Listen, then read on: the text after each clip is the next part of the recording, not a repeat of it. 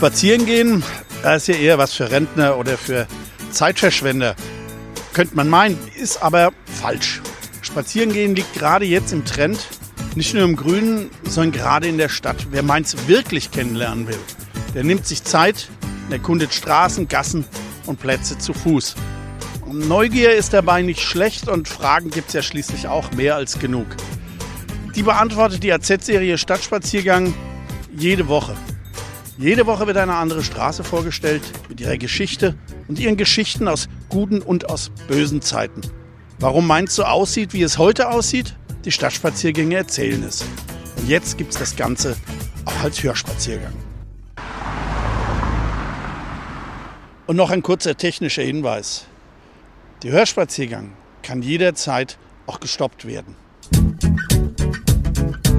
Hallo und willkommen zur sechsten Folge der Hörspaziergänge durch Mainz. Unser Podcast folgt der Serie Mainzer Stadtspaziergänge der Allgemeinen Zeitung. Mein Name ist Michael Bermeitinger, AZ-Redakteur und der Autor der Serie. Das Ziel unserer sechsten Ausgabe habt ihr per Internetabstimmung selbst gewählt. Der Winterhafen, das von Malakow.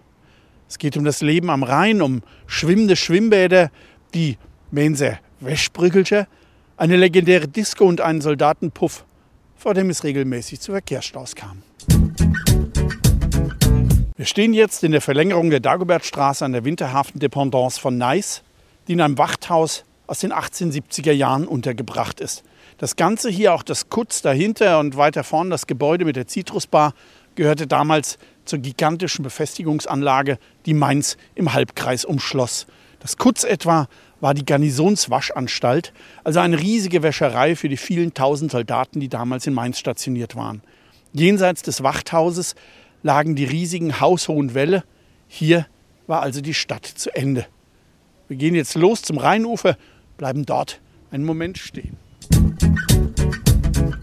Das Rheinufer lag bis in die 1850er Jahre viel weiter hinten. Die Stadt endete etwa an der heutigen Rheinstraße, wie man an der Lage des Holzturms ja auch erkennen kann. Als 1853 die Eisenbahn nach Mainz kam, lag hier der Hauptbahnhof. Dann führte die Strecke teils auf der Rheinstraße an Stadt und Ufer entlang bis nach Mombach. Bald darauf wurde hier das Gelände bis fast zum Schloss aufgeschüttet, um Platz für den immer größer werdenden Bahnhof zu schaffen. Mit der Ufererweiterung entstand hier entlang des Rheins eine Befestigungsanlage, von der etliche Tore noch stehen.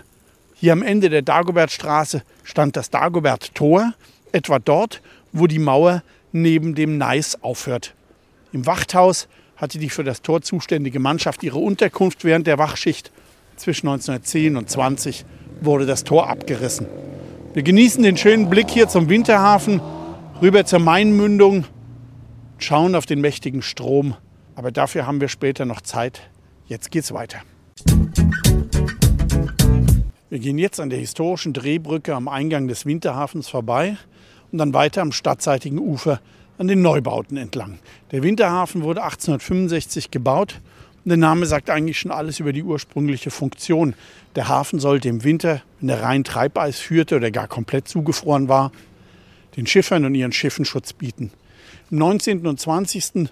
Jahrhundert, zumindest am Anfang des 20. Jahrhunderts, war der Rhein in Mainz öfter zugefroren. Das letzte Mal komplett 1929. Da war das Eis so dick, dass zwischen Mainz und Kastell über eine Woche lang ein regelrechtes Volksfest gefeiert wurde. Auch in den 1950er Jahren und nochmals 1963 war der Rhein zugefroren, aber nicht durchgängig und nicht mehr so tragfähig. Wir werden das auch nicht mehr erleben. Nicht nur, dass es die Temperaturen dafür nicht mehr gibt, wochenlang minus 20 Grad. Der Fluss ist durch Einleitungen auch immer wärmer und durch Ausbaggerungen immer schneller geworden. Keine Chance, dass sich Eis bilden könnte. Der Winterhafen war übrigens eine Fehlkonstruktion durch Ort und Lage gegenüber der Einmündung des Mains neigt der Winterhafen zum Versanden. Nachdem der Zollhafen 1884 eröffnet wurde, haben die meisten Schiffe dann dort überwintert. Links neben dem Altbau mit der Hausnummer 4 lag früher der absolute Altstadt-Hotspot, die Diskothek L'Escalier. Ende 80 eröffneten Jürgen Belz und Achim Göbel im früheren Bootshaus der Rudergesellschaft das Les, wie die Mainzer das Les Cahier kurz nannten. Es war die Mainzer Disco der 80er, 90er Jahre schlechthin, in der die Miss, die Misses oder auch der Mr. Mainz gewählt wurden. Hier schaute auch die Mainzer Hot Volley rein und natürlich auch die 05er, damals alle noch mit Oberlippenbärtchen. Die begossen hier ihre Auf- und Abstiege, den damals fast steten Wechsel zwischen der zweiten und der dritten Liga. Mainz 05 war damals noch eine graue Fußballmaus, aber die Jungs ließen es hier kräftig krachen. Sonntagsabends ging man besonders gern ins Les, denn da war, wie gehetzt wurde, Friseusenball, wenn die Mädels aus den Salons in ihren freien Montag reingetanzt haben. Heute durchaus ältere Herren erinnern sich noch gern daran. Wir gehen jetzt weiter vorbei an den etwas stereotypen Neubauten, die so rausgeputzt, fast aseptisch wirken, während es früher über Jahrzehnte hier schummrig, auch ein bisschen schmuddelig war. Über Sless hinaus verirrten sich kaum Leute, vor allem abends nicht. Bis in die 80er, 90er Jahre endete das Mainzer Nachtleben eigentlich am Ende der Augustinerstraße am Graben. Dahinter kamen vielleicht noch ein paar Kneipen in der Holzstraße, in der Kapuzinerstraße, der Beichtstuhl und der Kamin. Dann gab es noch das Kutz und die Frühkneipen, die ab 4 Uhr öffneten, in der Markthalle, dem heutigen Römerschiffmuseum oder auch im Südbahnhof, der sogenannte Südinger. Aber sonst war in diesem Teil der Altstadt nichts los. Erst in den 90er Jahren, Anfang der 2000er, änderte sich das mit Malakoff Park, dem Cinestar und anderem mehr. Neben dem Less, und dahinter lagen Schrottplätze, Werkstätten, ein paar Lagerschuppen, der ein oder andere Garten. Die Gegend war zugewuchert und verwildert. Das ist heute, wenn man sich hier so umschaut, überhaupt nicht mehr vorstellbar. Für die Altstadtkinder war es aber ein geiler Tummelplatz, denn irgendwo war immer ein Loch im Zaun. Und einmal die Woche holte hier eine Lok Waggons mit Schrott ab und dieser Güterzug war sozusagen der letzte Rest jener Eisenbahnvergangenheit, als die Züge noch hier am Rheinufer entlang fuhren, aber dazu später mehr. Nachdem hier Ende des 19. Jahrhunderts kaum noch Schiffe im Winterhafen festmachten, überwinterten andere Wassergefährte, die schwimmenden Schwimmbäder und die sogenannten Wäschbrickelche. Bei den Flussbadeanstalten handelt es sich um riesige Plattformen auf Pontons, die in der Mitte als Schwimmbecken eine große Aussparung oder Öffnung zum unten durchfließenden Fluss hatten. Man schwamm also im fließenden Rhein. Auf den Planken war ausreichend Platz zum Sonnen, außenrum lagen die Umkleidekabinen, auf deren Dächern auch eine Art Sonnendeck war. Bis zu 2000 Badegäste konnten die größten dieser schwimmenden Schwimmbäder aufnehmen, die 10 oder auch 20 Pfennige Eintritt kosteten. Das war nicht sehr günstig damals, das konnte sich nicht jeder leisten, vor allen Dingen nicht jeden Tag. Aber viele Altstadtbuben wussten genau, wie sie auch umsonst reinkamen. Sie gingen oberhalb der Badeanstalten in den Rhein und tauchten dann von unten rein ins Becken.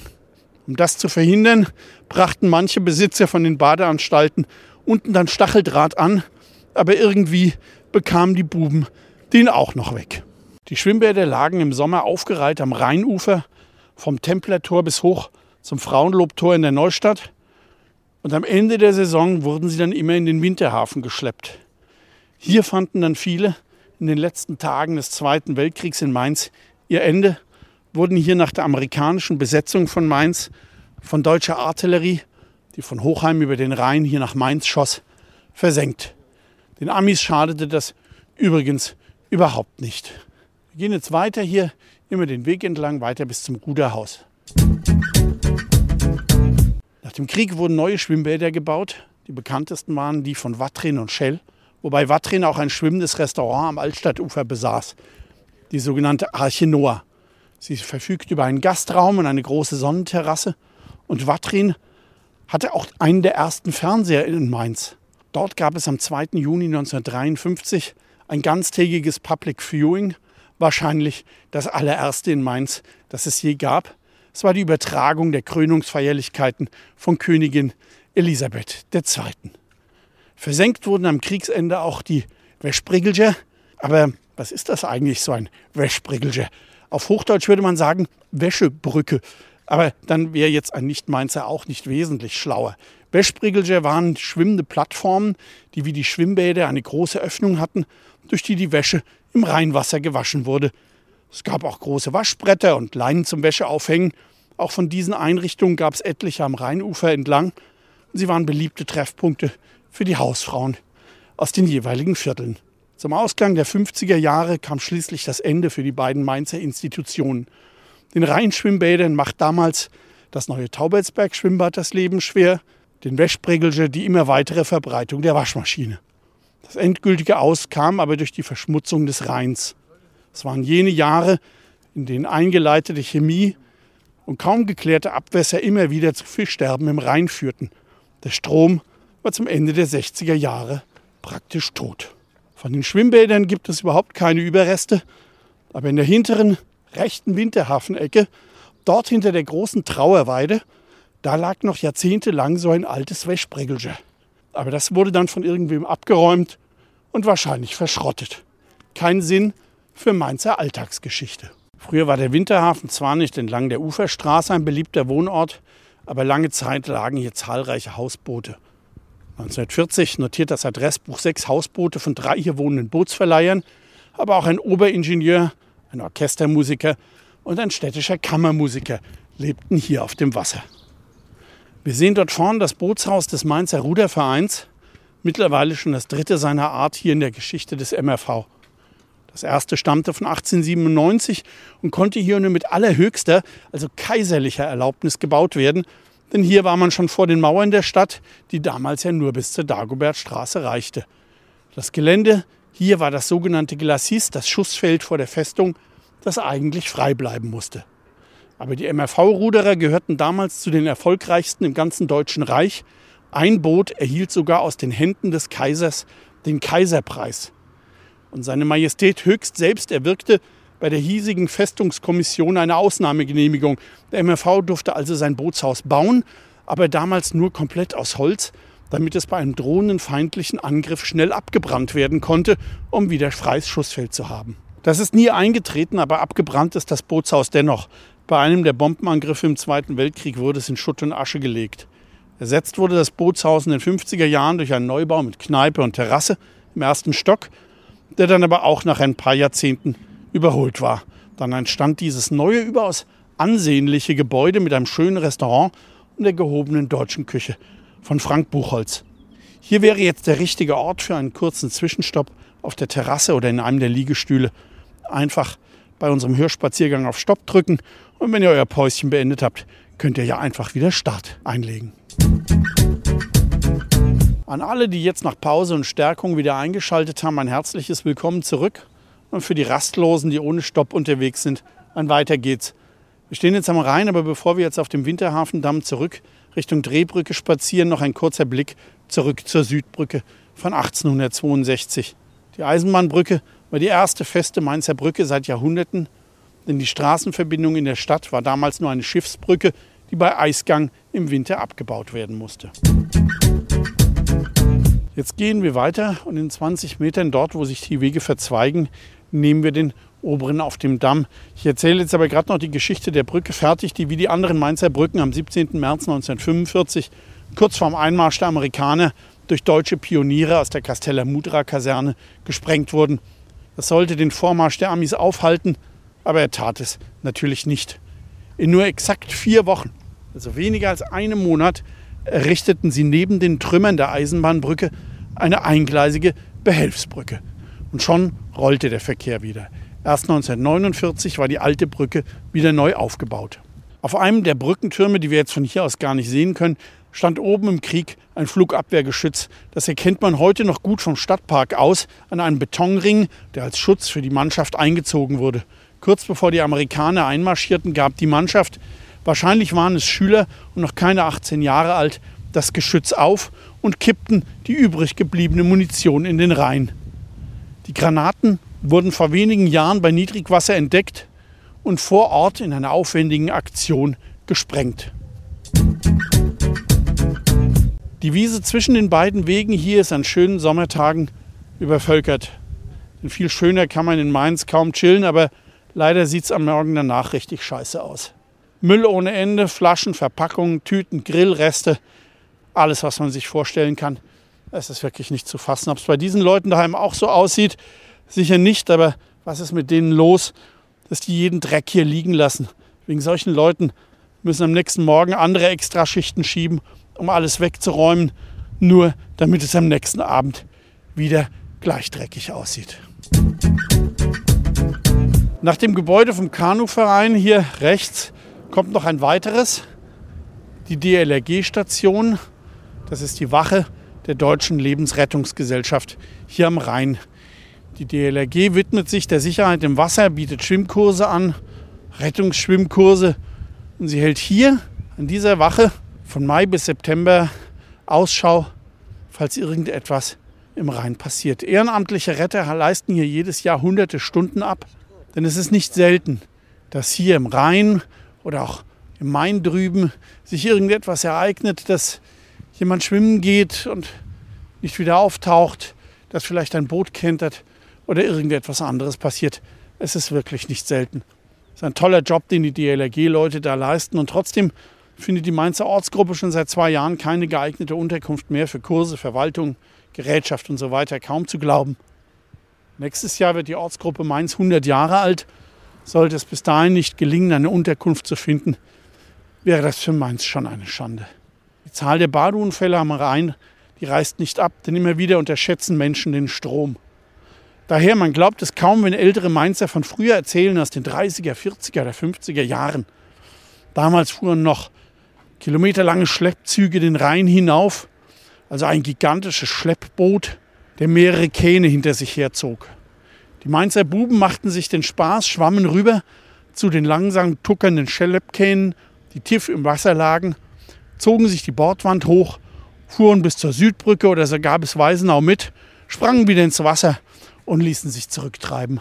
Das war natürlich damals auch schon verboten und wenn der Schiffer merkte, dass hinten ein blinder Passagier mitfährt oder gleich mehrere, hat er natürlich getobt. Und manchmal gab es sogar mit dem Wasserschlauch dann eine Wasserdusche ab. Aber es war damals schon recht gefährlich. Aber heute wäre sowas lebensgefährlich bis tödlich. Vor allem, weil der Rhein durch das Ausbaggern sehr viel schneller, die Strömung schon in Ufernähe sehr viel stärker sind als damals. Der Rhein ist eine Hochleistungswasserstraße geworden. Hier zu schwimmen, das ist so, als würde man auf einer Autobahn joggen gehen. Jetzt genießen wir mal den Ausblick hier auf Winterhafen und auf den Rhein und treffen uns vorne an der Drehbrücke wieder. Wir stehen jetzt auf der Drehbrücke, ein echtes technisches Denkmal aus den 1870er Jahren, wobei das Brückenteil selbst erst ein paar Jahre alt ist. Davor war die Drehbrücke schon viele Jahre defekt, aber erst als hier das Nobelwohngebiet entstand, ging man ans Reparieren, damit hier größere Yachten den neuen Anwohner Durchlass finden können. Wir gehen jetzt weiter über die Drehbrücke und wenden uns dann hinten nach rechts dem Malakow Park und der Malakow Terrasse zu und gehen dann geradeaus weiter in Richtung Templerstraße und Templertor. Schön, dass es heute auf der Mole, auf der Malakow Terrasse und vorne an den Stufen so viele Möglichkeiten gibt, etwas zu essen und zu trinken. Denn früher war hier alles einfach nur tote Hose. Das Mainzer Rheinufer lag über Jahrzehnte brach. Außer spazieren gehen konnte man hier eigentlich relativ wenig tun. Das Gelände vor uns, auf dem jetzt der Malakow-Komplex mit dem Hyatt Hotel liegt, hat in den vergangenen 170 Jahren so oft einen totalen Wandel erlebt wie kaum ein anderes Areal in Mainz. Früher reichte das Rheinufer ja bis zur Rheinstraße. Dann lag hier der erste Mainzer Hauptbahnhof, der sich von hier bis fast zum heutigen Rathaus erstreckte. Als die Bahn dann um die Stadt herum zum heutigen Hauptbahnhof geführt wurde, baute man hier auf dem frei gewordenen Areal das Garnisonslazarett, das heißt das Krankenhaus für alle hier in Mainz stationierten Soldaten, das dann aber im Zweiten Weltkrieg vollkommen zerstört wurde. In den 1950er Jahren entstand hier rund um einen großen asphaltierten Innenhof eine große Kaserne für eine Einsatzhundertschaft der rheinland-pfälzischen Bereitschaftspolizei. Im Herbst 1989, als immer mehr Flüchtlinge aus der DDR über Ungarn auch nach Mainz kamen, war die mittlerweile leere Polizeikaserne die größte Flüchtlingsunterkunft in der Stadt. Viele Mainzer kamen vorbei und halfen, brachten Sachen für die Flüchtlinge, aber es gab schon damals, wie auch später bei den Flüchtlingen 2015, viele böse Worte, und viel Hetze. Oft hieß es, die Flüchtlinge bekommen alles und wir nichts.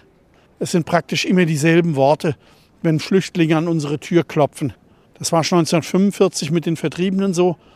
Das war in den 50ern mit den DDR-Flüchtlingen so. 1989 auch. Und auch 2015. Viele Menschen helfen, aber es gibt auch immer wieder etliche, die bösen Willens sind und mit Neid und Bösartigkeit auf die Gestrandeten schauen. Zum Abschluss unserer sechsten Hörspaziergang-Folge gehen wir nun am eigentlichen Formalaka vorbei, gehen dann durchs Templertor und blicken in den Innenhof des militärischen Bauwerks. Es gehört zur Befestigung an der Rheinseite und hat wie die Caponiere am Feldbergplatz alle Zeitläufe und alle Kriege und Besetzungen überdauert. Nach Ende seiner militärischen Nutzung 1907 hat das vor vielen Zwecken gedient, war etwa Künstleratelier bevor es Ende der 90er Jahre ins Hyatt als Hotelbar integriert wurde. Eine kurze Episode erzählen sich alte Mainzer, aber nur hinter vorgehaltener Hand. Sie stammt aus dem Jahr 1945-46. Hierfür gehen wir jetzt durchs Templertor zum Innenhof des Bauwerks. Nachdem die Kampftruppen, die Mainz erobert hatten, weitergezogen waren, kamen die Pioniere, um die gesprengten Brücken wieder aufzubauen die Eisenbahnbrücke, dann die Notbrücke auf den Trümmern der heutigen Heusbrücke und noch ein Behelfsbau in der Verlängerung der Kaiserstraße. Weil aber in der total zerstörten Stadt für die vielen hundert hart arbeitenden Pioniere allenfalls mal ein Konzert im unzerstörten Kapitolkino stattfand, entschloss sich der Stadtkommandant, eine andere Art der Truppenbetreuung zu erlauben. Ein Bordell im Vormalakow. Hier quartierten sich einige deutsche Damen samt ihrer Madame ein und empfingen die amerikanischen und französischen Soldaten. Die Geschäfte gingen wohl gut, denn es gibt Berichte, dass es infolge der zahlreich vorfahrenden Autos, Jeeps und Lkw immer wieder im Templertor und an der Uferstraße zu regelrechten Verkehrsstaus kam. Ob die Damen deswegen wegziehen mussten? Auf jeden Fall kündigte irgendwann Anfang 1946 eine riesige Aufschrift hier auf der Hofseite auf Französisch und Englisch den Umzug der Damen an in die Jakobsbergstraße 12 mitten in die Altstadt. Hier an dieser Stelle beenden wir nun unseren kleinen Rundgang durch den Winterhafen zum Fort Malakow. Wer noch mehr erfahren will, der kann einfach in unser Dossier Stadtspaziergänge schauen. Darin befinden sich mittlerweile mehr als 120 Folgen über die Straßen und Plätze unserer Stadt und jede Woche kommt ein neuer Stadtspaziergang hinzu. Schön, wenn es euch gefallen hat. Dann hören wir uns beim nächsten Hörspaziergang wieder. Abonniert uns auf Spotify und Co. Bis bald und tschüss. Sie haben noch Lust auf Weitergehen? Dann hören Sie sich doch auch unsere anderen fünf Podcast-Folgen der Hörspaziergänge durch Mainz an. Zum Beispiel am Gartenfeldplatz, über die Kaiserstraße oder über den Kestrich. Das war die heutige Folge unseres Hörspaziergangs durch Mainz mit Michael Bermeitinger, Redakteur der Allgemeinen Zeitung. Gebäude, Straßen und Plätze haben ihre Geschichten. Warum Mainz so aussieht, wie es heute aussieht, unsere Hörspaziergänge erzählen es. Ihr wollt noch mehr spannende Geschichten, Reportagen und News aus eurer Region? Dann probiert doch einfach mal unser Plus-Angebot aus. Einfach reinklicken unter vrm-abo.de slash podcast. Ein Angebot der VRM.